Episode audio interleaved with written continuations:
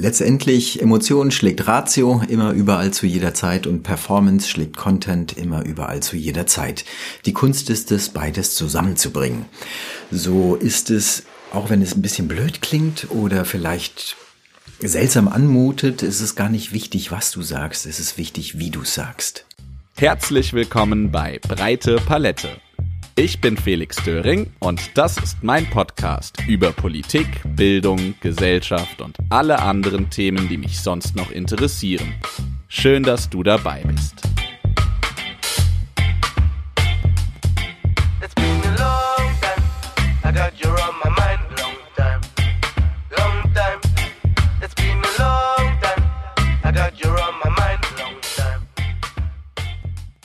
Herzlich willkommen zur ersten, nein, eigentlich müsste ich sagen, zweiten Episode meines Podcasts Breite Palette. Ja, so heißt das Ding.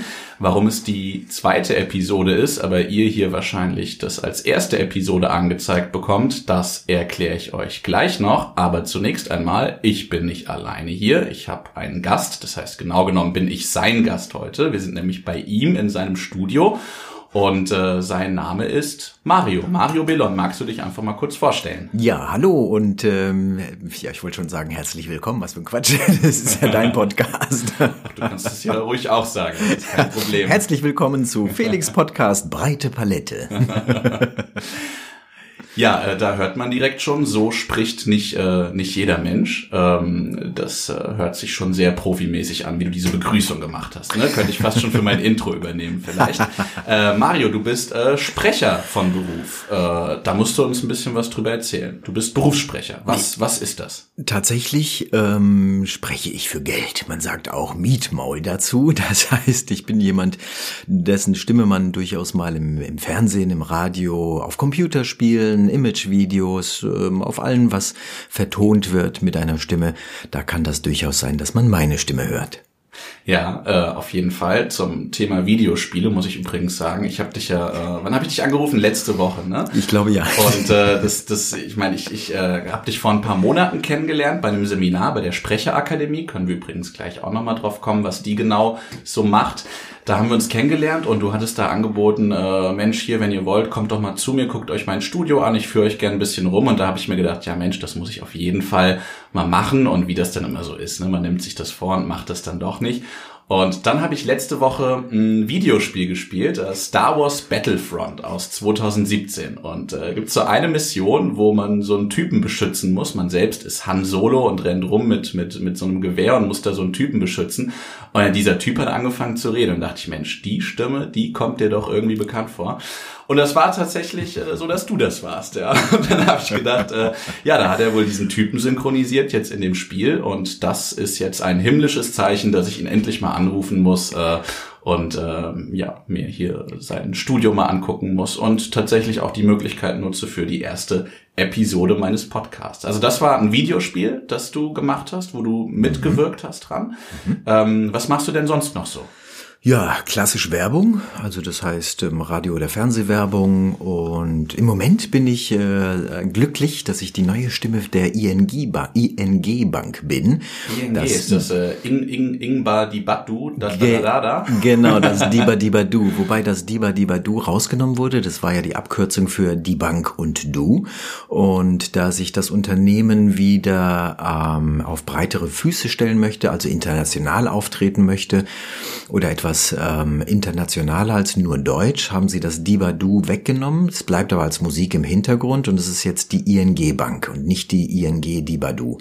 So von der Seite. Und da zu der neuen Kampagne haben sie dann auch eine neue Stimme gesucht und hurra, ich bin's geworden. Okay, aber du musst nicht dieses Diba Dibadu na na na na na singen? Nein, das muss ich nicht singen.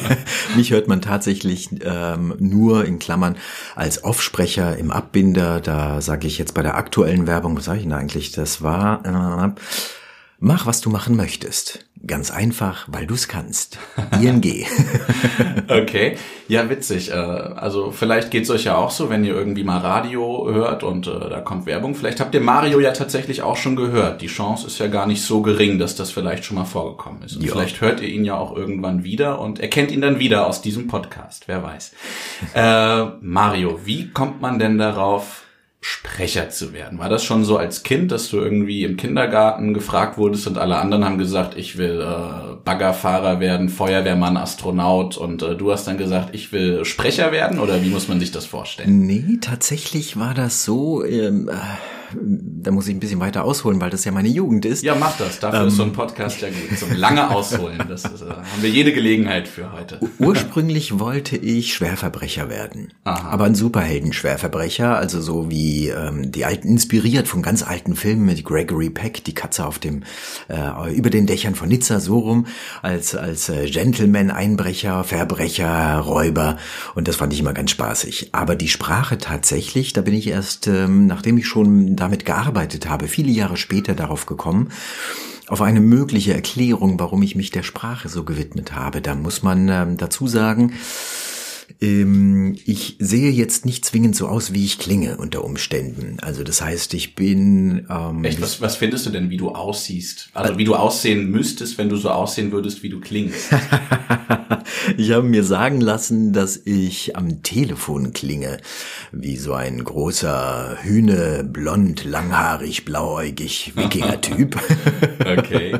Und wenn man mich dann sieht, ich bin südamerikanischer Natur, Kind erster Generation der Gastarbeiter. Früher waren es keine Flüchtlinge, sondern Gastarbeiter.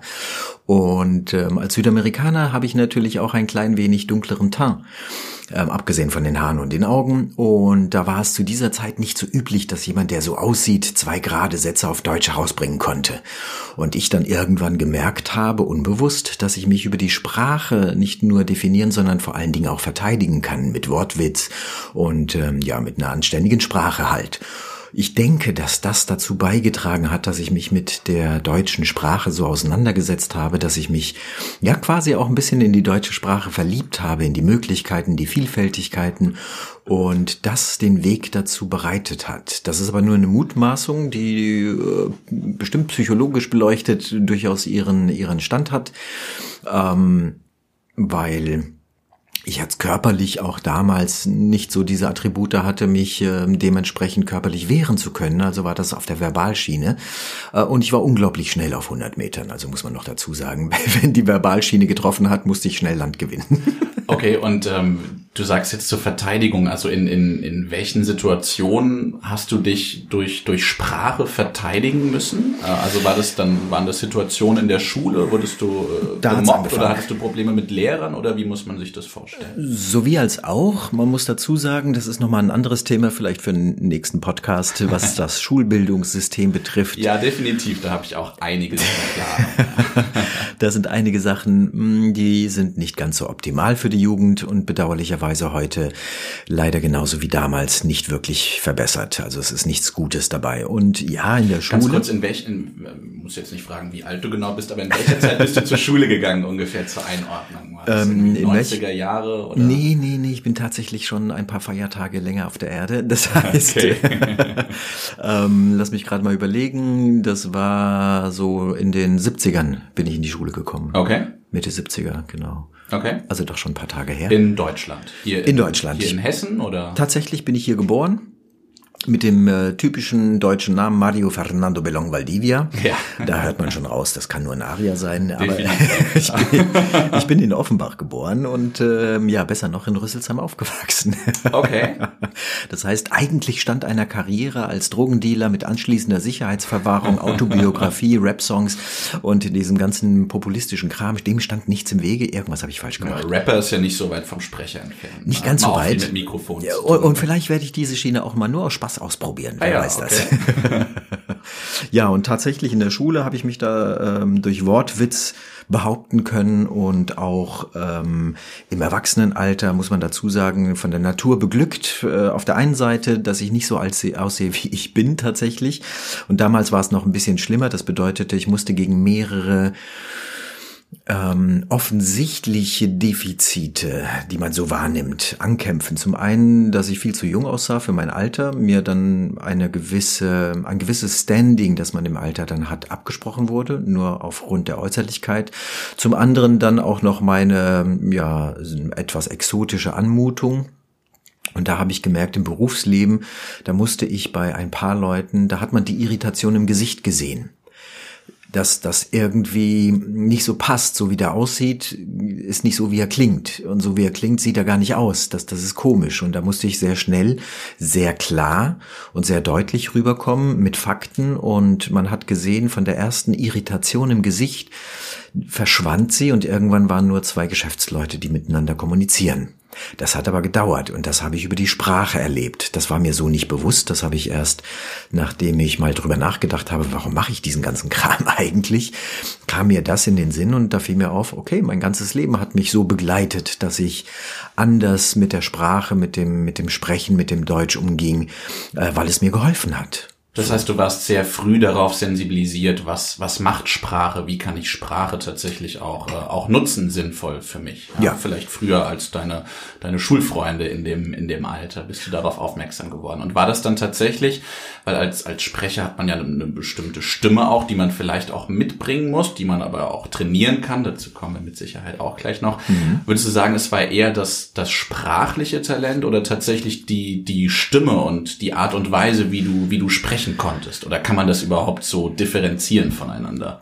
Ich glaube, man kann es bis zum gewissen Grad differenzieren. Im, in der Gesamtbetrachtung gehört das zusammen. Da, da kann man das schwerlich hm. auseinanderhalten. Bedingt sich irgendwie einander. Ich denke, dass das bedingt sich irgendwie einander, wobei es natürlich schon von Gott gegeben, vom Universum beschenkt, wie man es nennen möchte, ein gewisses Maß an Talent und natürlich auch Stimmfarbe, Stimmklang dazugehört.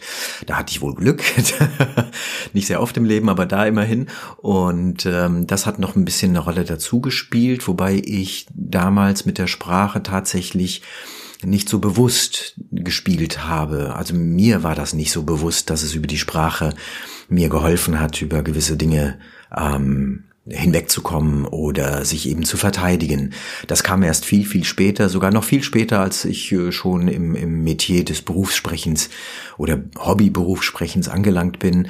Ähm, das ist, wenn man es mal ganz platt betrachtet, erst mir klar geworden, so in den letzten drei, vier Jahren. Ah ja, tatsächlich. Ja. Okay. Okay.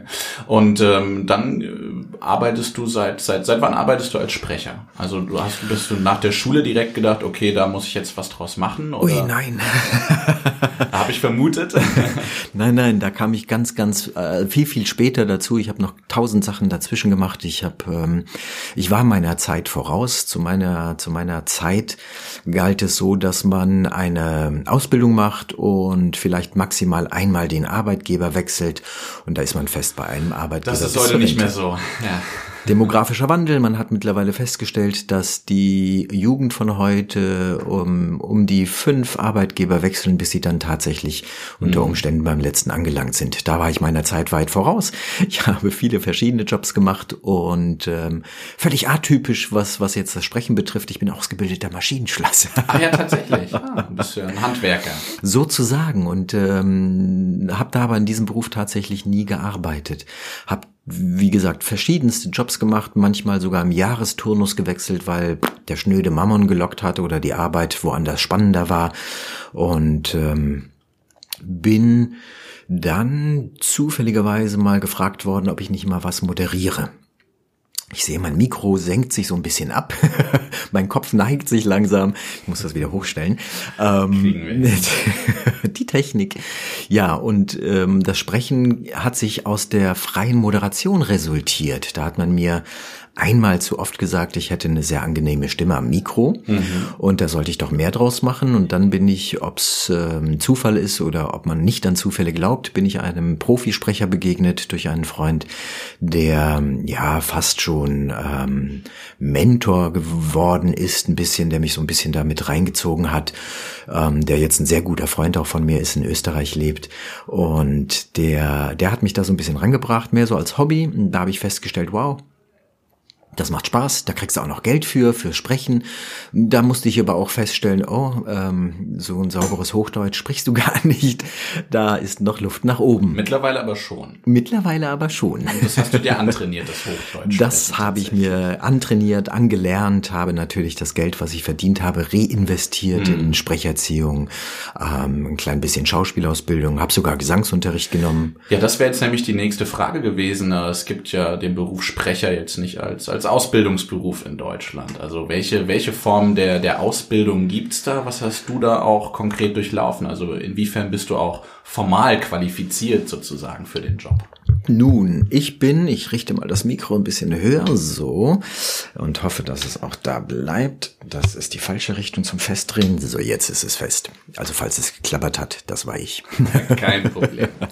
ja, ähm, wo waren wir gerade? Ähm, ja, wie du, ähm, was du, was du an Ausbildung durchlaufen Genau, die Ausbildung, Kurzzeitgedächtnis. Ähm, ich bin tatsächlich der wirklich klassische Ausnahme-Quereinsteiger. Äh, die gibt es heute vermehrt, also mehr als früher. Früher ist so der klassische Werdegang Schauspieler, Schauspielausbildung und zwar die komplette drei, vier Jahre, wie lange sie auch immer dauert. Und ähm, daraus kommen dann oftmals die meisten Sprecher. Was aber nicht heißt, dass jeder Schauspieler tatsächlich auch gleichzeitig ein guter Sprecher ist. Ähm, siehe Till Schweiger. Ähm, nee, Till Schweiger ist, ist kein guter Sprecher. Um Gottes Willen. Weil er ähm, kein Hochdeutsch spricht oder weil Zum er Beispiel, weil er nuschelt und ähm, weil er etwas mundfaul Stimmt, ist. Er nuschelt definitiv, ja. Aber er ähm, arbeitet er als Sprecher auch tatsächlich? Ich glaube hier und da schon mal. Oder synchronisiert er was? Das weiß ich nicht. Da müsste okay. ich selber mal forschen. Da bin ja, ich nicht so. Interessant. Also auf die Idee, Till Schweiger als Sprecher tatsächlich zu engagieren, ohne Kamera, nur mit Mikrofon, auf die Idee müsste man ja auch erstmal kommen. Jetzt, wo du sagst, der nuschelt tatsächlich sehr. Ja. Das ist keine saubere Sprache. Aber er ist ein erfolgreicher ja. Schauspieler. Also das kann man dann nicht in Abrede stellen. Zweifelsohne, ja. Und ist mit Sicherheit irgendwie irgendwie auch authentisch auf seine Art und Weise, was er dann macht, ne? Für spezielle Zielgruppen natürlich. Genau. Ja, und damals gab es, was die Ausbildung betrifft, jetzt nicht so viele Möglichkeiten. Also Schulen, die einen da unterstützen oder gerade speziell diesen Weg des Sprechers dann dementsprechend als Ausbildungsgang so anbieten. Ähm, also habe ich das Autodidakt gemacht. Also ich habe mir das alles äh, in Ermangelung auch an finanziellen Möglichkeiten ähm, sehr stark selbst erarbeitet, habe ähm, wie gesagt, das Geld reinvestiert. Da gibt's einen kleinen Trick. Ich hatte natürlich erstmal auch festgestellt, ich habe so ein paar Schwächen bei den Stimmbändern. Das nennt man im Fachjargon eine dysphonische Fehlstellung der Stimmbänder. Und der Glottalabschluss, um mal bei den Fachjargon zu bleiben, war nicht optimal und deswegen habe ich mir die ersten Sprecherziehungsmaßnahmen quasi ähm, auf dem logopädischen Weg geholt. Hab das Geld, was ich dann für die Werbung, für kurze Sachen sprechen konnte, reinvestiert, dann in Schauspielunterricht, wo dann auch meine Sprecherziehung befördert wurde. Das habe ich aber auf dem privaten Weg gemacht. Jetzt gibt es mehrere Schulen, wie die bekannte, die Sprecherakademie zum Beispiel. Ja, da haben wir uns ja auch kennengelernt. Ganz genau, ganz genau. Das gab es früher nicht und wenn es das gab, war es für mich nicht finanziell äh, tragbar. Deswegen mhm. konnte ich das so auf diesem Wege nicht machen. Ähm, gibt es natürlich ganz, ganz viele andere Konkurrenten. Ähm, wenn es dich interessiert, warum ich mich für die Sprecherakademie äh, entschieden habe, da können wir auch gerne nochmal drüber reden. Aber für mich war der, der Weg tatsächlich Quereinsteiger. Da hat mir geholfen, A, meine Stimme und B, tatsächlich auch ein bisschen Talent. Ja. Mhm. All das Talent nutzt einen aber nichts. Mir hat mal ein Tonmeister gesagt, vor vielen, vielen Jahren, so in meiner Anfangszeit, dass ein wirklich guter Sprecher oder Sprecherin mindestens 20 Prozent Talent mitbringt. Der Rest ist aber harte Arbeit. 80 Prozent sind Arbeit, 20 Prozent Talent, okay. Und äh, wie, wie muss man sich die Arbeit, Arbeit vorstellen? Also wenn ich, äh, wenn ich irgendwie einen muskulöseren Körper haben will, gehe ich äh, ins Fitnessstudio oder sonst was. Ähm, es gibt ja mit Sicherheit auch Übungen, wie man die Stimme trainieren kann. Mhm. Am Ende ist es vielleicht gar nicht so ungleich zu Muskulatur. Genau. Im Grunde genommen beim Sprechen sind über 100 Muskeln tätig, deswegen die Analogie zur Muskulatur absolut valide. Und wie bei jedem Muskeltraining baust du ja Flexibilität, Stärke, Muskulatur auf in dem Moment, wo du trainierst, wenn du aufhörst, dann entwickelt sie sich zurück in der Fachsprache, um mal da zu bleiben. Klugscheißmodus on. Dafür bist du ja hier. Wir reden ja, wir reden ja darüber, da, da, deshalb, damit du hier ein bisschen klugscheißen kannst. Ja. Sonst hätte ich ja auch mit sonst wem über, über deine Tätigkeiten oder über Sprechertätigkeiten reden können. Ja, also so atrophieren die Muskeln. Das heißt, sie bilden sich zurück, wenn man dann nicht dran bleibt. Und so ist es auch beim Sprechen. Man kann da große Erfolge innerhalb, also zumindest mit dem System, das ich so entwickelt habe, kann man auf kurze Zeit relativ schnell und relativ gute Erfolge erzielen in der Sprech- und Stimmqualität. Wenn du dann aber sagst, Mensch, jetzt bin ich schon gut, ich mache mal ein halbes Jahr gar nichts und äh, ich spreche so gut wie überhaupt mit niemanden in einer besonderen Form, dann entwickelt sich das natürlich zurück. Dann schleifen sich da ein paar Fehler ein, man wird etwas undeutlicher, vielleicht auch ein bisschen schneller in der Sprache, verwischt einiges und ähm, dem kann man halt entgegenwirken, indem man übt, liest, laut natürlich, indem man Übungen speziell für die Artikulation, aber auch Atemübungen, das ist ja die Basis allen Sprechens ohne Luft keine, keine Töne, das ist ja klar. Ähm, von der Seite, da kann man sehr viel trainieren. Da gibt es auch ganz tolle Möglichkeiten, sich ohne, äh, indem man sich dabei irgendeiner einer Schule anmelden muss, schon mal so YouTube, ähm, im Internet sowieso. Ja, gibt's verdammt viel, habe ich auch schon mal nachgeguckt. Sehr, sehr viel. Gibt's aber auch leider viel Scheiß, also da muss man ja, aufpassen. wie, wie bei allem im Online. Ne? Ja. Genau, also wenn es dann, wenn es dann so weit kommt, dass dann jemand sagt, äh, die ganze Kraft für eine tiefe, dunkle Stimme, die holt man aus dem, aus dem Zwergfeld, dann frage ich mich, Aus welche. Dem Zwergfeld. das ist kein Witz, das ist kein Aus Witz. dem Zwergfeld. Das habe ich schon gehört und dann dachte ich mir das auch, fällt ja sogar mir auf. Okay, ja, das Zwergfeld ist. Äh welche Hobbits sind da am Berg? ja, witzig, ähm, weil, wie gesagt, wir haben uns ja kennengelernt im, äh, im Kurs der Sprecherakademie, ähm, da ich als, äh, als angehender Lehrer und auch als jemand, der irgendwie politisch ein bisschen was macht, auch viel mit meiner Stimme arbeite und auch selbst als Trainer unterwegs bin, habe ich gedacht, äh, ja, vielleicht kann man da ja irgendwie noch ein paar Potenziale rausholen, habe mich tatsächlich bei so einem Seminar angemeldet bei der Sprecherakademie in Frankfurt und äh, habe dich da auch kennengelernt. Du gibst als Trainer Kurse für die Sprecherakademie und ähm, hilfst da verschiedensten Leuten, egal ob die jetzt äh, sich ein bisschen in den Profibereich orientieren wollen oder ob die vielleicht auch ähm, ja im Alltag einfach ein bisschen ein bisschen besser klarkommen möchten mit ihrer Stimme. Denen hilfst du so ein Stück weit ihre Potenziale zu entfalten und ähm, ich muss eine kurze Geschichte erzählen zu einer Übung, die du uns da auch gezeigt hast. Das ist dieser dieser Klassiker für eine sauberere Artikulation, dass man hier seinen Daumen in den Mund nimmt. Ne? Und dann, Zum Beispiel. Und dann äh, hat man die Zähne auf dem Daumen und spricht irgendwie so weiter, ohne sich zu fest zu beißen. Und ähm, wenn man den Daumen wieder rausnimmt, also zumindest in der Theorie, wenn man das eine Weile macht, hat man dann äh, nicht nur in der Theorie, auch in der Praxis hat man dann eine, eine sauberere Aussprache. Ne? Und äh, du hast gesagt, wenn du wenn du zu irgendeinem Termin fährst, wo du wo du deine Stimme benutzen musst, wo du vielleicht was einsprechen musst, dann nutzt du die Zeit im Auto immer, um dich vorzubereiten. Ne? Das heißt, du nimmst dann vielleicht auch irgendwie mal den Daumen in den Mund, während du am, am Steuerrad sitzt und da hast gesagt, es ist vielleicht nicht ganz so souverän, sich da von den Autofahrern nebenan an der Ampel beobachten zu lassen. Und mir ist Folgendes passiert. Ähm, ich war auf dem Weg zu einem, zu einem politischen Termin, wo auch klar war, ich muss da jetzt eine Rede halten. Und da dachte ich, ja Mensch, hast du doch extra gelernt, ne? Bereite dich vor im Auto auf dem Weg zum Termin. Und es war echt auch eine, eine Rede, die mir recht wichtig war. Und da dachte ich, ja, eigentlich sitzt alles, was ich sagen will, aber jetzt versuche ich doch mal meine Stimme aufzuwärmen und auf Vordermann zu bringen für diese Rede. Und ich fahre die Straße entlang, habe den, den Daumen im Mund und äh, spreche nach, was der, was der Radiomoderator mir so erzählt. Ne? Auch so ein Tipp von dir. Und äh, ja, man durfte 30 fahren und ich war irgendwie mit 45 unterwegs. Ja, Daumen im Mund und zack, es blitzt. Und äh, ich warte bis heute drauf. Ich weiß nicht, wieso, wieso das so lange dauert, dass die mir dieses Foto zuschicken. Ja, aber ich bin unglaublich gespannt darauf, dieses, dieses Foto zu sehen. Es muss richtig dämlich aussehen. Das musst du mir da, schicken. Wie ich da mit dem, mit dem Daumen im Mund tatsächlich. Ja, es ist nicht mal so ein Daumenlutscher, weil du hast den Mund ja nicht frontal im Mund irgendwie, sondern so, so seitlich. Also ich frage mich dann auch, ne, was die da also ich meine, die gucken sich das dann ja auch an bei der Polizei oder beim Ordnungsamt, was die da für, für Theorien anstellen, warum ich da meinen Daumen so, so quer im Mund irgendwie habe. Ja. Aber ansonsten das Auto auf jeden Fall der ideale Ort, um sich, um sich vorzubereiten. Genau, das quasi Auftritte. als Notfallmaßnahme, wenn man sich vorher nicht vorbereiten konnte, gehört immer dazu, dass man sich dann so ein bisschen aufwärmt und dass man da so die Stimme halt schon morgens ein bisschen geschmeidig macht. Man braucht so in der Regel 15, 20 Minuten, bis die Stimme dann frei ist. Und ähm, Also 15 bis 20 Minuten sprechen tatsächlich, bis die. Genau, bis die oder. Übungen machen, um, um die Stimme zu befreien, um sie da so ein bisschen geschmeidig zu machen.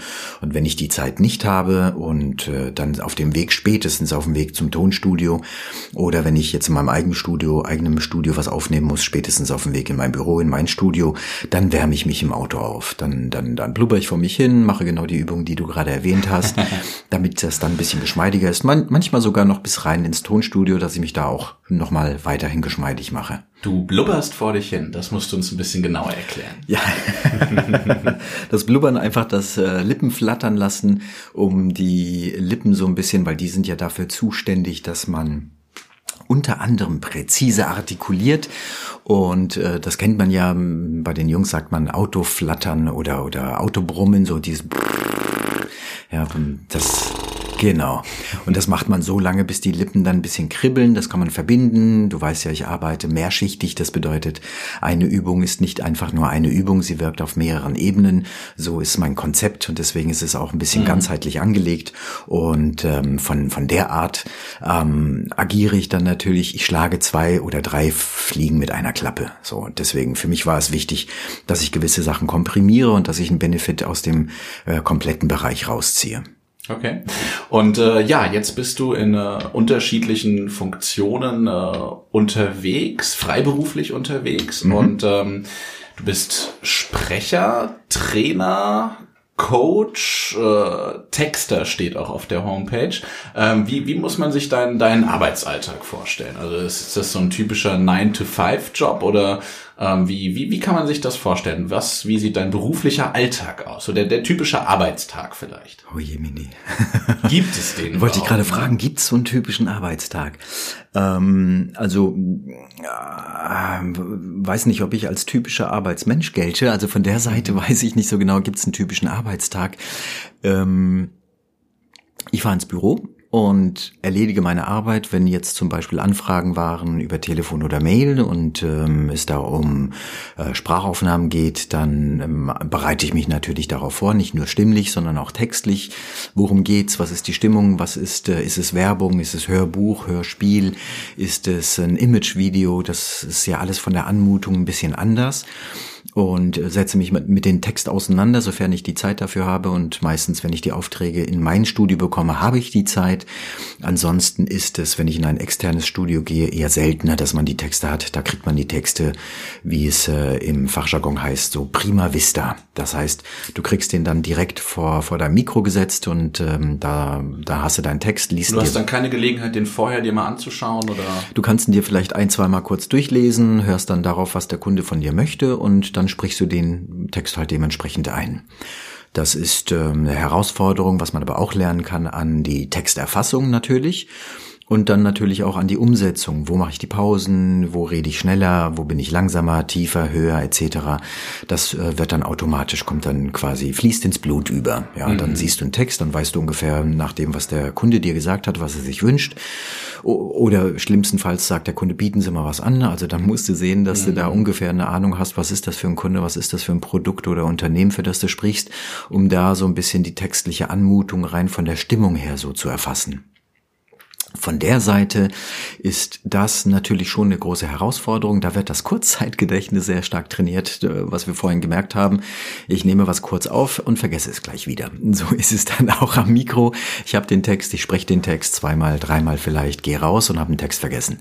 Das ist immer ein bisschen peinlich, weil man mich fragt, oh, und was hast du gesprochen? Was war das? Und ich dann, ähm, das war äh, also irgendwas mit Kühlschrank oder Autos. Ja, man, man denkt vielleicht dann auch, also äh, versucht man die, die Texte auch in, in ihrem Sinn, in ihrem Inhalt tatsächlich zu erfassen? Gerade jetzt so, so ein Werbespruch oder ist es echt so, dass du sagst, du, du, du liest das vor, so wie es dir in den Sinn kommt und äh, kannst danach schon nur noch schwierig Fragen darüber beantworten, worum es da eigentlich ging? Ähm, tatsächlich muss ich mich inhaltlich so ein bisschen darauf einlassen, damit ich, ähm, die Stimme funktioniert ja über Zwischentöne. Zwischentöne.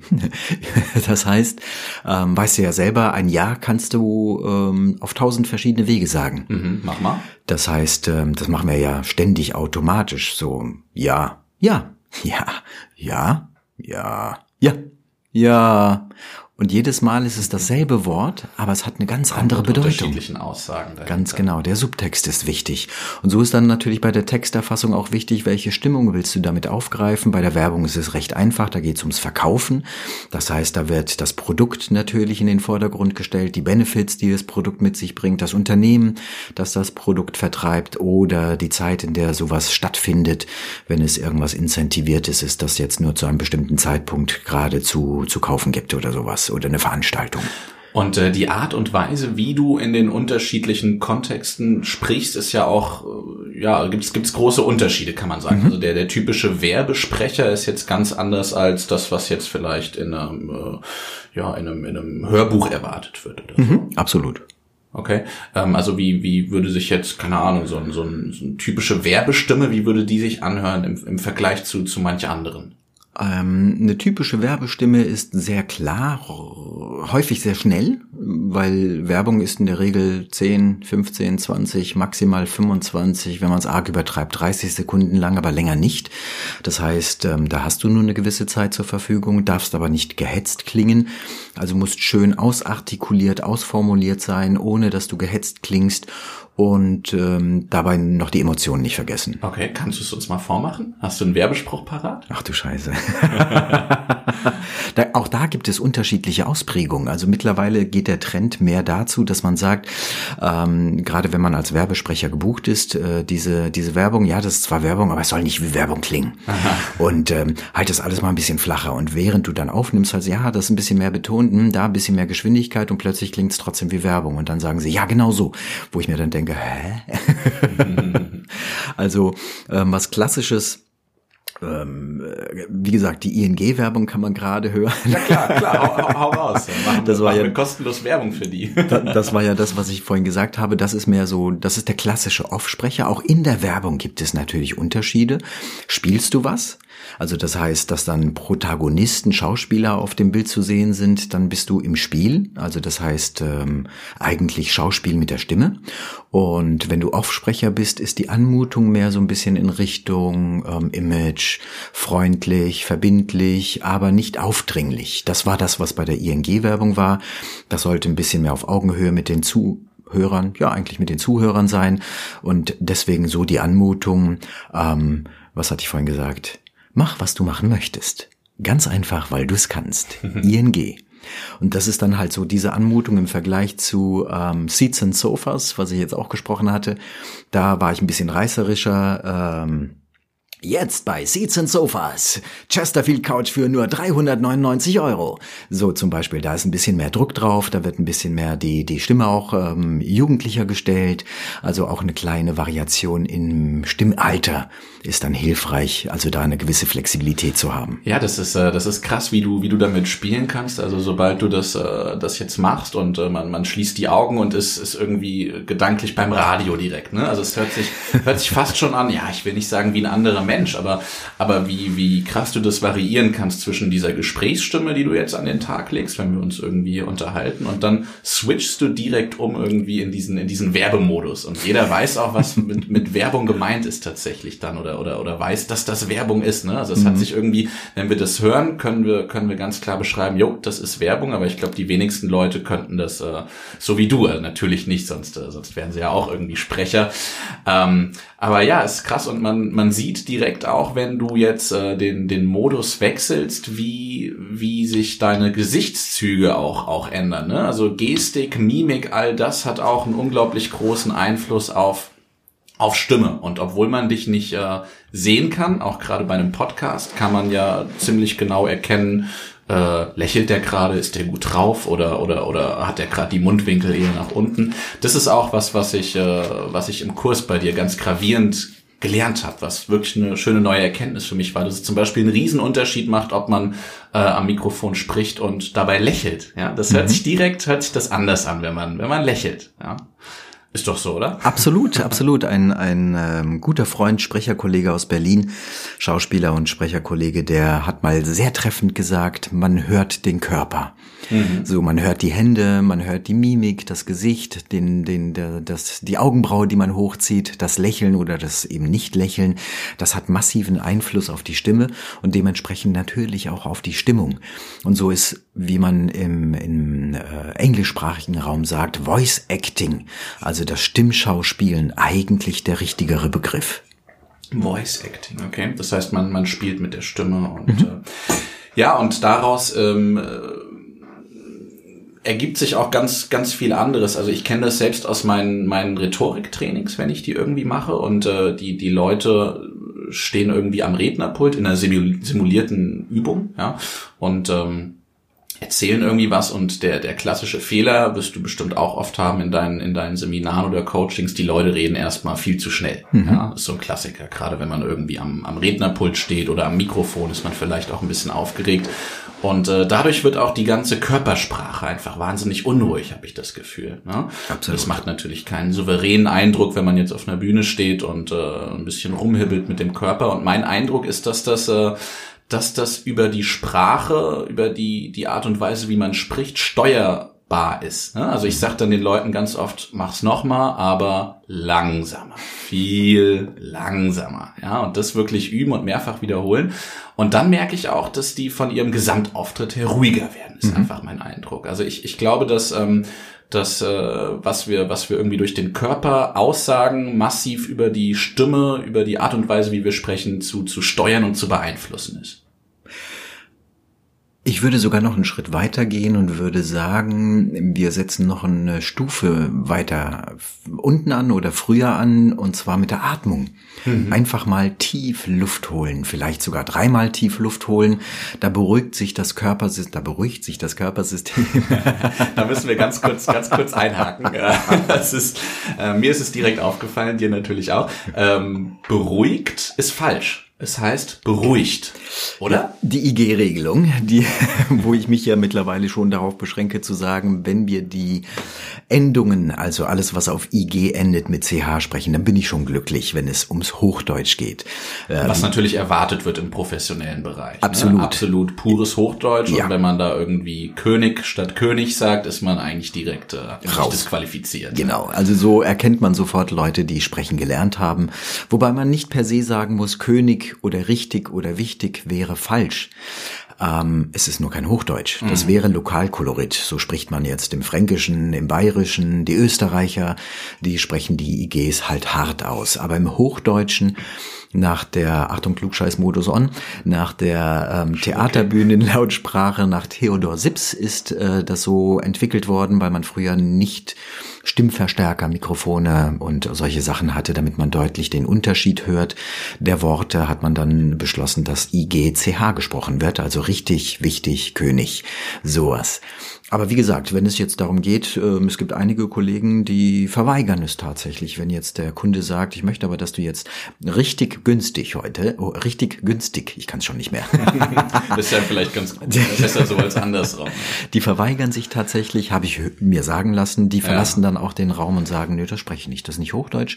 Und ähm, das behaupten die dann einfach so, weil sie meinen, sie, sie wüssten das. Äh, die wissen das auch, weil das ja kein Hochdeutsch ist und, und dann sprechen die das auch nicht. Manchmal auch aus der Sorge heraus, dass sie sagen, das könnte ja ein Kunde, potenzieller Kunde hören und sich dann fragen, Moment mal, der spricht ja gar kein richtiges Hochdeutsch, den buche Ach so, ich nicht. jetzt habe ich es verstanden. Ja klar. So, okay. Mhm. Ähm, was aber auch heißt, für mich ist es ausschlaggebend, ich bin Dienstleister. Klar. Wenn ich jetzt darauf, und das ist meine Verpflichtung, auf die ordentliche Sprache hinzudeuten, wenn ich merke, das ist nicht ganz sauber und ich sage dann jetzt richtig günstig und die sagen, nein, nein, richtig günstig und ich sage, nee, das ist kein Hochdeutsch ja. und die mir dann sagen, ja, das wissen wir, aber das ist jetzt nur für Radio Augsburg, mhm. wenn die ein Radio haben. Na, die haben mehrere. Aber da das sprechen die halt alle so. Ne? Genau, dann ist es Lokalkolorit und dann ist es Klar. natürlich für diese Leute ähm, angenehmer, das deren Deutsch zu hören und dann spreche ich natürlich auch richtig, obwohl es falsch ist. Mhm. Und da haben dann Kollegen von dir die Befürchtung, oh, wenn das andere potenzielle Auftraggeber hören, die denken, ich kann das nicht. Genau. Okay. Und da sage ich mir, wie lange bist du denn schon auf dem Markt? Was? 20 Jahre? Hm. Und dann glaubst du immer noch, dass dann Leute meinen, du könntest kein Hochdeutsch? Das würde mich jetzt wundern. Also an der Stelle. Braucht man, braucht man vielleicht auch ein bisschen ja, Selbstvertrauen an der ja. oder anderen Stelle. Äh, ich habe dich unterbrochen, als du uns gerade erzählen wolltest, wie wichtig wichtig eigentlich die Atmung ist fürs korrekte Sprechen. Ja, die, das, das kann man eigentlich gar nicht äh, genug betonen, weil das ist die Basis des Sprechens. Im Grunde genommen ist Sprechen nichts anderes als tönernes Ausatmen. Mhm. Deswegen kommt es dem einen oder anderen so vor, dass manche nur reden, um Geräusche zu machen. Aber das ist für uns.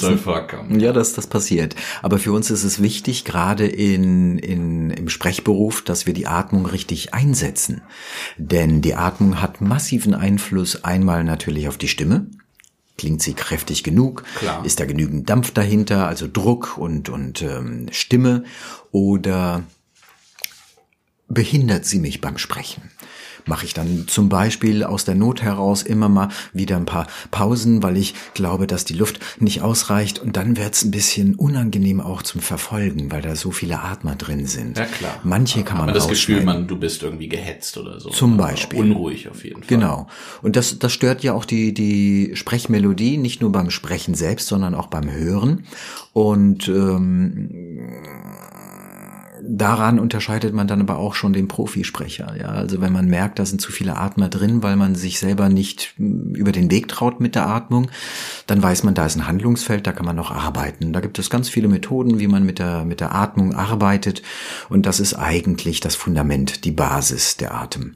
Danach kommt natürlich dann die Stimme, die Artikulation. Aber als erstes sollte schon die Atmung sitzen. Auch gerade, wenn man längere Texte hat. Oftmals hat man Texte, die sind geschrieben fürs Lesen, aber nicht fürs Sprechen. Ja. Und dann kann es sein, dass ein Punkt oder ein Komma stört. Dann Okay. lese ich das unter Umständen aus dramaturgischen Gründen oder weil die Melodie dann einfach schöner ist, weil es runder klingt, lese ich dann durchaus auch mal ein Komma weg. Also da mache ich keine Pause. In der Regel sind solche Satzzeichen wie Kommas oder Punkte wunderbare Atempausen, die da organisch genutzt werden, indem man einfach atmet. So hat man eine Zäsur bei einem Komma und dann klingt das wunderbar.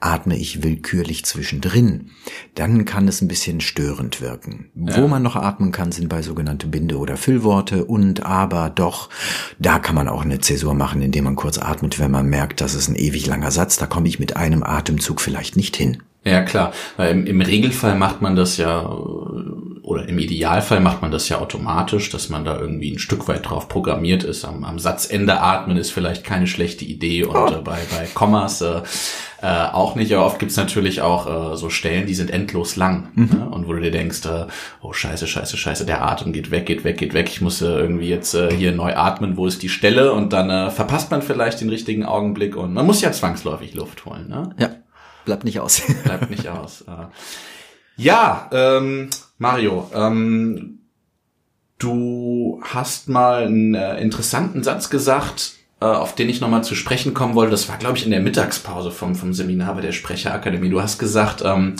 Performance schlägt Content. Das habe ich mir gemerkt. Das äh, Schön. müsstest du müsstest du noch mal ausführen, würde mich interessieren. was was hast du mit diesem mit diesem Satz gemeint und äh, welche Rolle spielt da vielleicht auch gerade die die Stimme und das Sprechen? Also, letztendlich Emotion schlägt Ratio immer überall zu jeder Zeit und Performance schlägt Content immer überall zu jeder Zeit.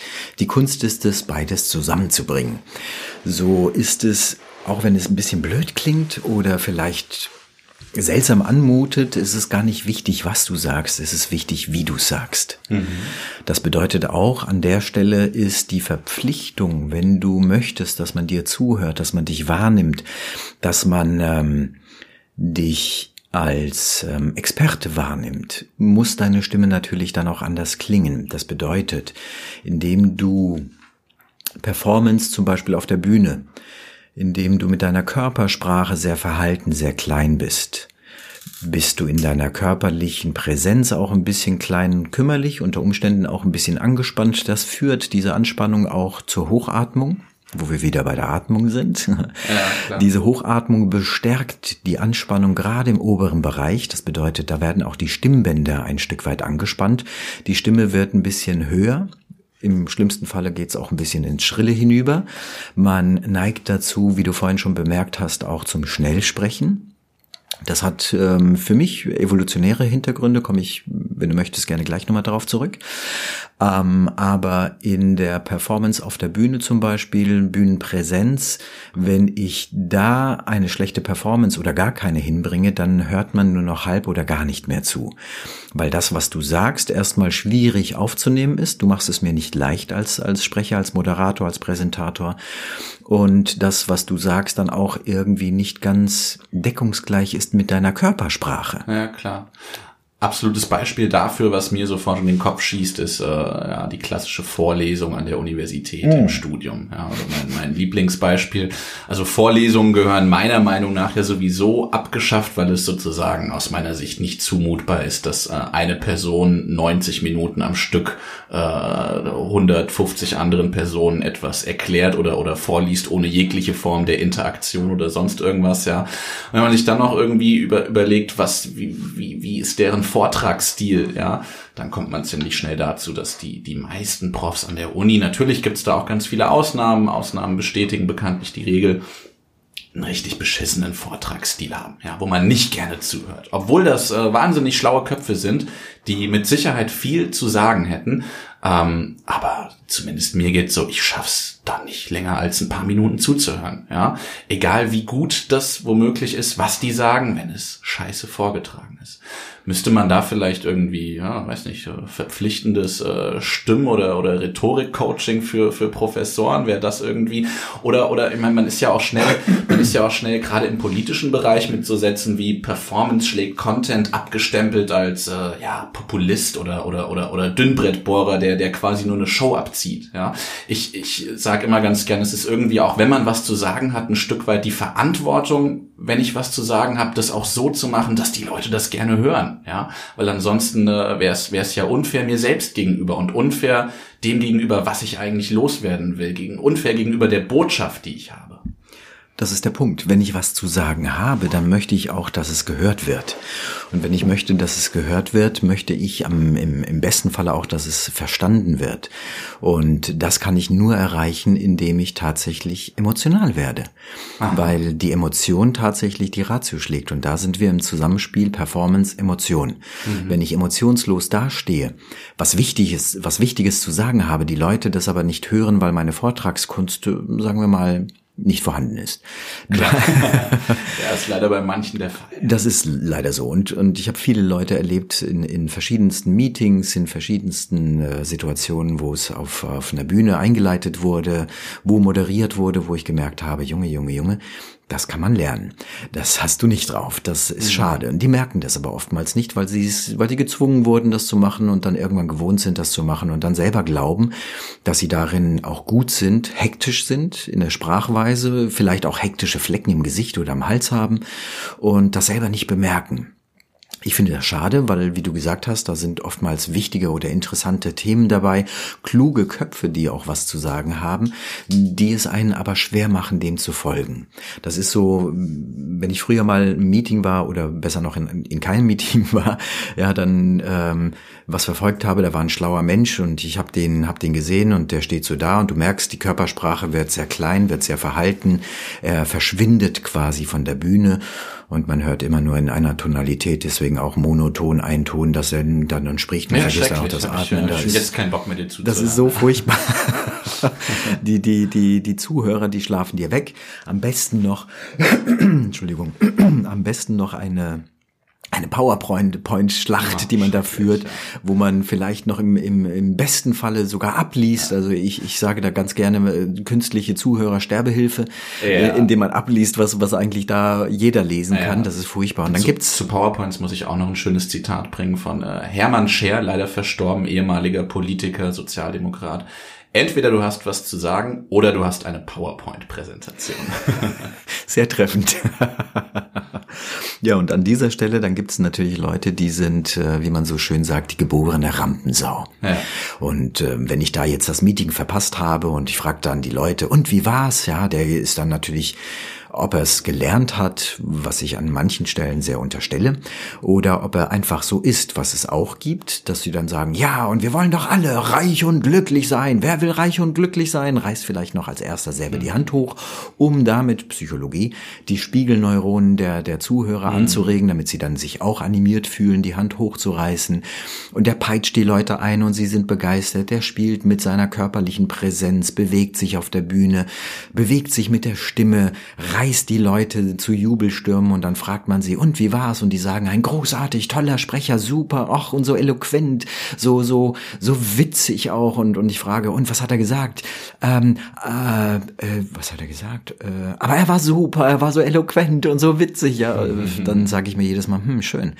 Geile Performance, null Content. Mhm. Das gibt's also auch. Das gibt's auch. Also, meine Aufgabe wäre es dann quasi, den Leuten zu helfen, Content und Performance zu matchen, dass das, was sie sagen wollen und was vielleicht auch gehört werden muss, so aufbereitet wird, dass es ankommt und dass die Leute auch wirklich was davon haben, von dem, was du da gerade zum Besten gibst. Hm. Ja, gerade bei Politikerinnen und Politikern muss ich dann sehr oft wahrnehmen, dass die auch so ein Stück weit äh, ja Angst haben, dadurch unseriös zu wirken, sozusagen. Ne? Also ich ja, Authentizität etc. etc. Ja, ich sag dann immer, Mensch, das sind das sind Menschen, die dir zuhören und Menschen wollen Menschen. Ja, Menschen interessieren sich für Menschen und für für Emotionen, wie du auch schon richtig gesagt hast.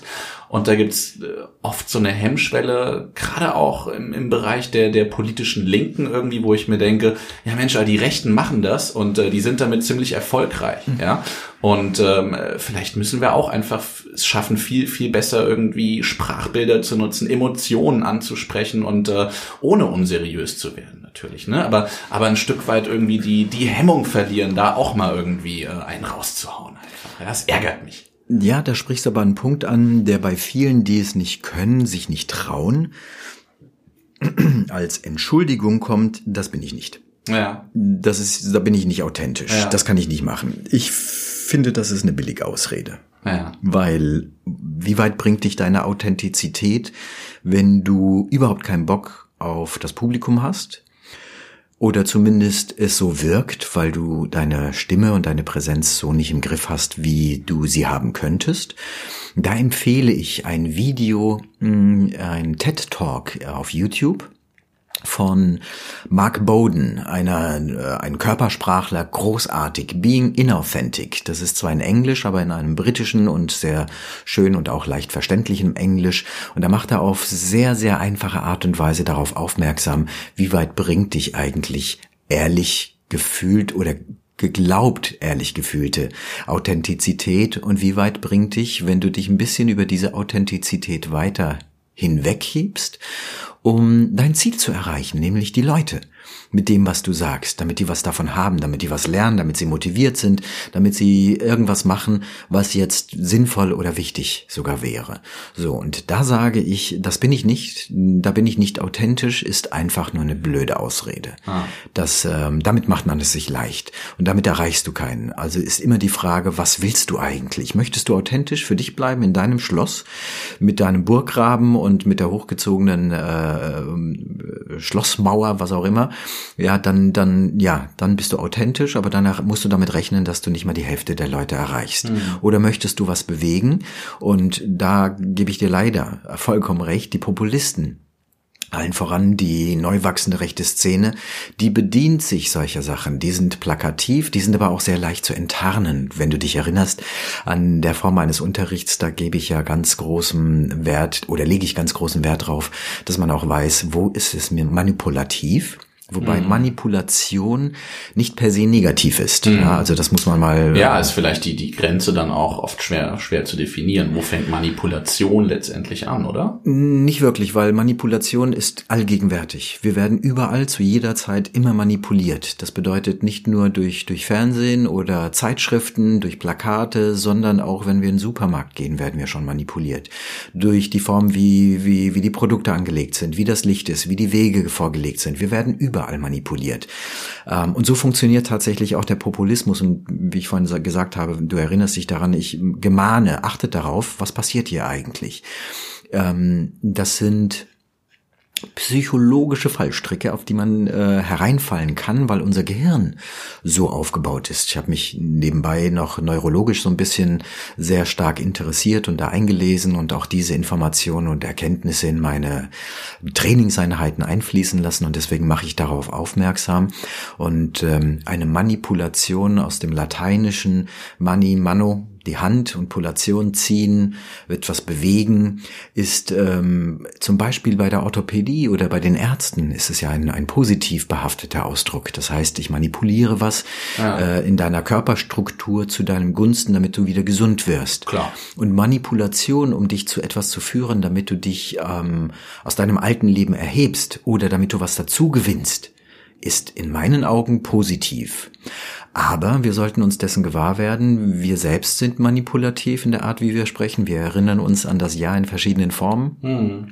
Kannst du mal den Müll rausbringen? Ja, da schwingt mit, oh nee, echt jetzt habe ich überhaupt keinen Bock drauf.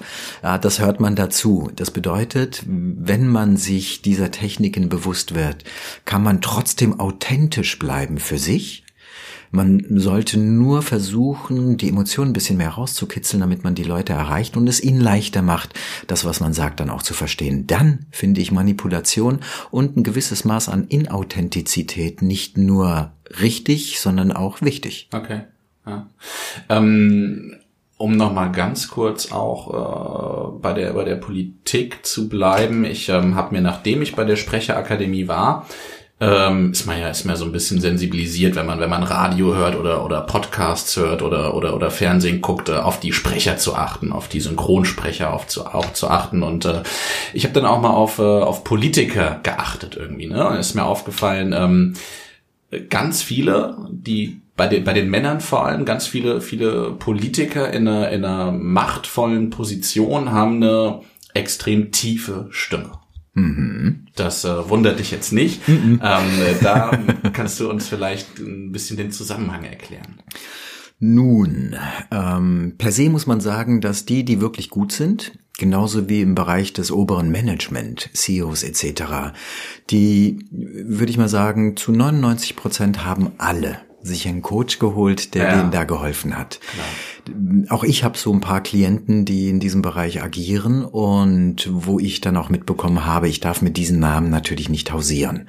Da halte ich es wie, wie die Doktoren mit der Schweigepflicht. Logisch. Da sage ich dann natürlich nichts darüber, finde es aber auch schade auf der anderen Seite, weil die das Signal an die Menschheit rausgeben, so wird man geboren, man hat so eine tiefe Stimme und man spricht einfach so eloquent und so gut und so ja, ausgefeilt so, von Natur aus. So natürlich. Ja, Ganz genau. genau. Und das ist einfach nicht so. Das kann man lernen. Und ja. das haben die auch gelernt. Genauso wie die richtig guten Politiker. Friedmann zum Beispiel.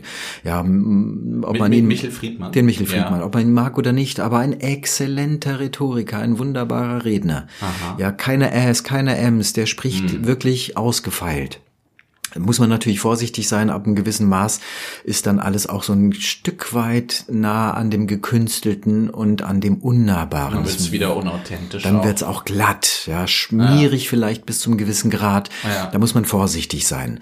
Aber zurück zu deiner Frage, was macht denn das eigentlich aus? Man hat festgestellt, wissenschaftlicherseits so, ähm, dass eine dunkle Stimme gleichgesetzt wird mit Kompetenz, Seriosität, mit Wissen, dass man da glaubwürdiger klingt. Und so hat sich auch die Stimme der Frau, zumindest hier im europäischen Raum sehr stark, den männlichen Ton angenähert. Sie ist dunkler geworden. Sie war früher viel heller. Früher haben Frauen höher gesprochen. Wesentlich dann, höher. Dann haben sie für sich selbst herausgefunden, dass es äh, hilfreich ist, tiefer zu sprechen oder dass es äh, gesellschaftlich irgendwie eher, eher akzeptiert ist oder ich glaube, das ist mehr so ein unbewusster Vorgang gewesen oder ist ein unbewusster Vorgang, dadurch, dass sich das Frauenbild, wenn auch sehr spät, aber doch endlich ein bisschen dem männlichen angleicht. Also, mhm. dass die von der Prioritätenliste nicht unter dem Mann stehen, was ich noch nie verstanden habe, sondern da auf Augenhöhe agieren sollten. Da ist man noch nicht so weit oder äh, in Deutschland zumindest an vielen Stellen leider noch nicht ganz so weit. Aber ich glaube, dass unbewusst sich dadurch, dass das Heimchen am Herd sich von selbigen entfernt hat, vom Heimchen und vom Herd, dass sich da die Stimme dann auch dementsprechend der Mode ähm, unterworfen ein wenig nach unten verlagert hat, dass sie dunkler geworden ist. Bei ähm, vielen amerikanischen Beispielen zum Beispiel, da Beispielen zum Beispiel, meine Güte, äh, da wir wissen, was gemeint ist. da hört man das. da hört man das sehr stark, wenn sie darüber kommen, gerade im Restaurant. Ja. host today. Das ist so dieses typische amerikanische oberflächliche. Genau, dieses, dieses Gequietsche, so, so ein nee, bisschen. komm, ja. ja, das hat aber was auch psychologisches damit zu tun mit dem alten, Rollenbild, das wir jetzt äh, im europäischen Raum nicht mehr so stark haben, deswegen die Stimmen da auch dunkler geworden sind, weil diese junge, helle, ähm, manchmal schrill anmutende Stimme ist dann für den großen, starken Beschützermann der, der Aspekt, der einen dann natürlich den Beschützerinstinkt hervorruft und sagt, ja, kleines Mädel, ich passe auf dich auf, bei mir bist du sicher. Und die Frau dann, ja, ich bin so beschützenswert, dann dementsprechend so gesprochen hat. Das ist heute aber hier nicht mehr so. Das sollte eigentlich niemals nirgends so gewesen sein, aber das ist halt so gewesen, das Rollenbild. Und dadurch, dass sich das Rollenbild verändert hat, hat sich auch die Stimme verändert. Und tatsächlich ist es so, dass einer dunklen Stimme einfach mehr Kompetenz zugetraut wird. Hm, Okay, das heißt als äh, Empfehlung für die Hörerinnen und Hörer, ähm, ist es sinnvoll, darauf zu achten, die, die eigene Stimme ja, zu, zu trainieren im Hinblick darauf, dass sie ein bisschen tiefer werden kann, um dann eben kompetenter wahrgenommen zu werden? Ja und nein. Also auf der einen Seite würde ich sagen, man sollte einfach aus der Ruhe heraus sprechen. Da wird die Stimme automatisch ein bisschen dunkler, sie wird ruhiger und das würde schon reichen. Also aus der Ruhe heißt äh, langsamer und tief durchatmen vorher. Absolut richtig. dann kommt man automatisch in einen Genau. tieferen Bereich. Ja. Zum Beispiel Margaret Thatcher, damals die Premierministerin, die sogenannte Eiserne Lady, da sagt man ihr nach. Sie hatte zu ihrer Berufswahl oder als sie in diesen Stand gerufen wurde, hat sie sich zusätzlich Sprecherziehung angeeignet und zwar ihre, um ihre Stimme eben dunkler zu gestalten und hat es angeblich geschafft, ihre Stimme um eine halbe Oktave zu senken. Ach ja, tatsächlich. Was schon ein echter Gewaltakt ist, muss man dazu sagen. Aber um ihrer Rolle gerecht zu werden, hat sie das gemacht und hat das auf sich genommen und ist dann halt als eiserne Lady sehr bekannt geworden. Okay. Und kannst du uns da, ähm, äh, wenn man wenn man das Profi-Coaching haben will, äh, äh, kann man dich natürlich auch so noch fragen. Aber kannst du einen Gratis-Tipp äh, uns mal verpassen? Was kann man machen, um die Stimme tiefer werden zu lassen? Wenn du sagst, die ist da eine halbe Oktave runtergekommen, muss es ja irgendwelche Übungen geben. Also es gibt ganz, ganz viele Übungen. Ich arbeite da ähm, situativ. Das bedeutet, so wie du mich auch kennengelernt hast, ich nehme Rücksicht auf das, was da ist und baue das erstmal auf. Das Wichtigste an dieser Stelle, bevor ich überhaupt meine Stimme nach oben oder nach unten versuche zu modellieren, es sei denn, steht mir schon so zur Verfügung, ist erstmal die eigene Stimme zu finden. Also die sogenannte Wohlfühlstimmlage, wie man im Volksmund sagt, im Fachjargon die Indifferenzlage. Das ist die Stimmlage, die Mitteltonlage, in der man mühelos sprechen kann, ohne heiser oder müde zu In der werden. befindest du dich gerade. In, erzählst. ja, in der befinde ich mich jetzt gerade. Jetzt warst du ein bisschen. Bin ich mal kurz runtergerutscht. Aber was will ich damit sagen? Wie, wie finde ich diese Wohlfühlstimme? Die meisten drücken die Stimme aufgrund dessen, dass die dunkle Stimme als äh, kompetenter wahrgenommen wird. Und das führt dazu, dass man die Stimme im schlimmsten Falle sogar beschädigt. So, also heißt es, ich muss erstmal meine Mittelstimmlage finden und aus dieser Position kann ich dann mit Übungen herausarbeiten, wie weit kann ich in die Höhen gehen, wie weit kann ich in die Tiefen gehen. Eine ganz einfache Methode, die sogenannte äh, Wohlfühlstimmlage zu finden. Ähm, stellt euch mal vor, am besten mit geschlossenen Augen, weil da lässt man sich nicht ablenken von irgendwelchen visuellen Sachen, Reizen Okay, sind zu. sind zu, dann stell dir mal vor, du liegst, es ist Sonntagmorgen, die Sonne scheint, du liegst noch im Bett, du kannst ausschlafen, neben dir Partner, Partnerin, die du unglaublich liebst oder den du unglaublich liebst, je nachdem, wie man da gerade im Sinn hat. Und diese Person ist ähm, so glücklich und am Reden und, und erzählt was und man liebt diese Person, ist aber noch verschlafen und auch ein bisschen faul und möchte aber nicht unhöflich sein. Und man sagt mit einem leichten Lächeln auf den Lippen einfach nur, hm, hm, probiert vielleicht ein paar verschiedene Tonlagen aus, geht mal ein bisschen tiefer, hm, geht ein bisschen höher, hm, und schaut, wo kommt der Klang am leichtesten, am angenehmsten raus. Und das ist die Stimmlage, die sogenannte Wohlfühlstimmlage. Und wenn man die dann transportiert, indem man dann einfach weitergeht von den mm in dann mm in ein einfaches Summen, wo die Lippen ganz leicht aufeinander gepresst sind, dann vielleicht sogar das transportiert in einem Ton, in einem Wort mit M am besten, wie zum Beispiel Meister Müller male mir eine Metze Mehl, dann okay. kommt man in diese Stimmlage, transportiert sie gleich in das gesprochene Wort und man ist in der sogenannten Indifferenzlage, mit der man sprechen kann. Das ist die Basis und okay. mein Tipp. Okay, ja, danke schön für diesen, äh, für diesen Tipp. Äh, und nebenbei, wie gesagt, auch ein sehr schöner Tipp äh, mit dem, mit dem Daumen im Mund, ne, für eine saubere Artikulation. Nur aufpassen, aufpassen. Die Blitzer können, können überall stehen. Ja. Das Bild muss ich, wenn du das kriegst, muss ich das haben. Ja, die, die, die brauchen irgendwie immer erstaunlich lang. Also müsste, müsste aber echt in den nächsten Wochen kommen. Ja, wird, wird nachgereicht. Ja, Mario, mit äh, Blick auf die Uhr. Ich glaube, wir sind jetzt tatsächlich auch schon eine, eine gute Stunde dabei. Du liebes Lieschen. ja, die Zeit vergeht wie im Flug, wenn man äh, interessante Gespräche führt. Und von daher, ähm, äh, sofern du nichts dringend mehr, mehr loswerden möchtest, würde ich jetzt langsam mal schauen, wie ich das jetzt hier abmoderiert bekomme.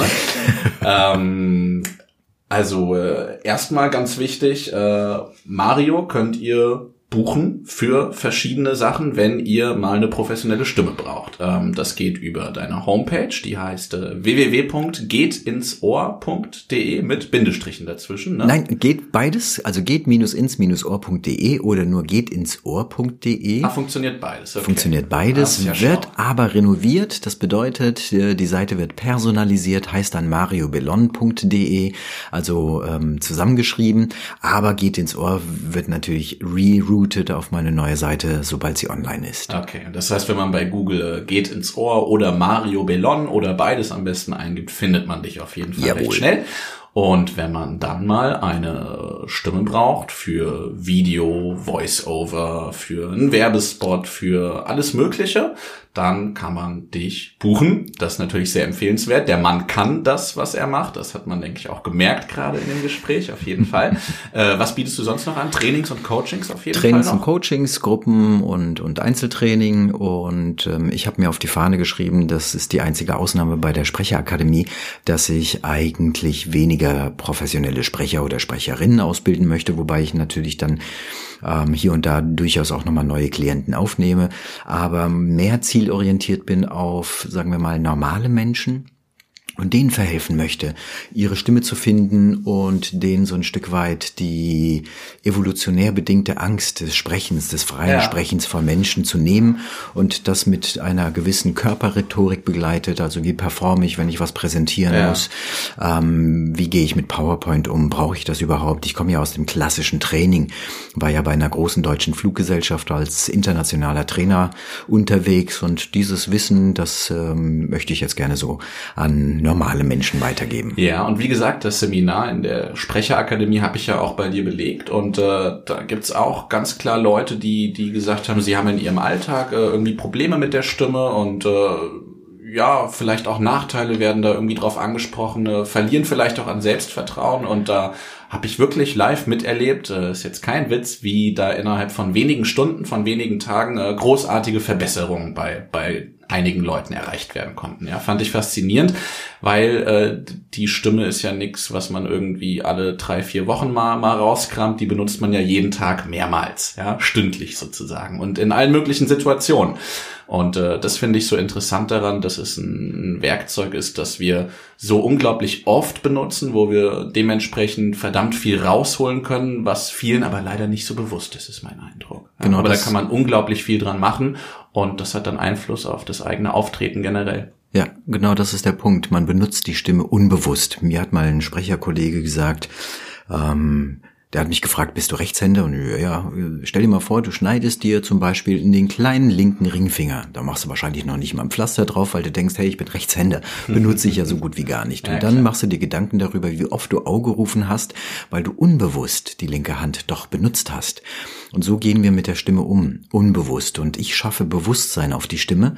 Und ähm, vielleicht erinnerst du dich noch, einer meiner Warnungen ist, wenn man sich mit mir oder auf mich einlässt, du wirst die Welt mit anderen Ohren sehen. Sehr schön.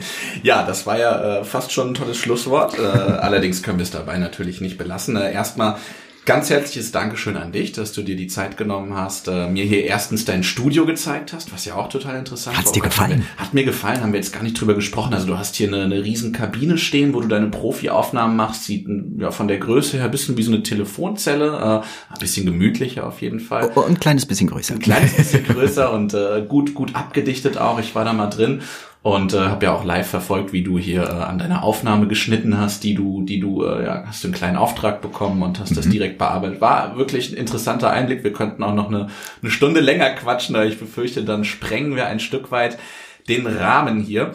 Äh, und von daher noch ganz kurz zur Erklärung, weshalb das die zweite Episode meines Podcasts ist, obwohl ihr das wahrscheinlich jetzt als erste Episode angezeigt bekommt.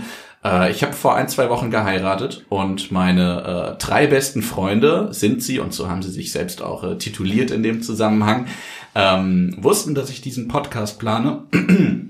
Und äh, haben die erste Episode dieses Podcasts, darauf bestehen sie, auf der Hochzeitsfeier durchgeführt. Ja, ähm, herzliches Dank dafür nochmal an äh, Flo, Matze, Lea. Und äh, ihr habt da verschiedene Sachen gemacht und ihr habt gesagt, es wäre ganz schön, wenn davon vielleicht auch was irgendwie in den in den Podcast dann über übernommen werden könnte. Und äh, ihr habt am Ende ein Star Trek-Zitat gebracht, weil ich bin äh, leidenschaftlicher Star Trek-Fan, wissen auch die meisten, die mich kennen. Hey, du auch? Ja, live long and prosper. Cool. Also ich muss gestehen, ich bin ähm, Star Wars-Fan der ersten Stunde, aber Star Trek hat mich auch ge ge ge gekickt, also da komme ich nicht weg. Ah, ja, cool. Und ich freue mich auf die neue Serie mit Picard. Ja, Picard ja. kommt zurück, Patrick Stewart. ja, Unfassbar, ja, ja. ja. Ich hoffe, es wird gut. Ich hoffe, sie setzen es nicht in den Sand. Ich hoffe auch. Also, aber viel Potenzial. Der, der Teaser hat schon viel versprochen. Ja, und ich bin insofern insofern zuversichtlich, weil äh, Patrick Stewart, äh, der Darsteller von Captain Picard, sich ja auch selbst dran beteiligt und ich habe eine Gottvertrauen in Patrick Stewart. Das heißt, wenn die da irgendeine Scheiße vorhaben mit dem, dann wird er sagen, äh, ey Leute, das äh, passt nicht zu meiner Rolle damals aus den 90ern. Ja, das machen wir auf keinen Fall. Also wir machen das lieber so und so. Da glaube ich schon, dass er da ein bisschen den Finger drauf hat und das lässt mich hoffen, dass es gut wird. Tja, ich bin ganz bei dir. Sehr schön. Ähm, ja, also wie gesagt, ein Star Trek-Zitat am Ende der Episode haben sie gebracht und haben das auf das Eheleben bezogen. Und äh, ich fand das Zitat schön und passend fürs Eheleben und ich finde es auch passend für die Episode des Podcasts und deswegen würde ich es jetzt gerne nochmal vorlesen. Wie auch in Zukunft, ja, also bei jeder Episode wird es ein neues Star Trek-Zitat am Ende geben. Und das Zitat lautet, Kirk, Doppelpunkt, Spock hätte jetzt gesagt, ich sei ein irrationales, unlogisches menschliches Wesen, weil ich mich auf eine Mission einlasse. Das wird sicher ein Spaß. ja, und äh, in diesem Sinne, Star Trek-Zitate kommen am Ende und werden nicht weiter kommentiert. Wir sind am Ende mit dieser Sendung. Ganz herzlichen Dank nochmal an dich, Mario. Und das war's dann. Bis zum nächsten Mal. Tschüss. Tschüss.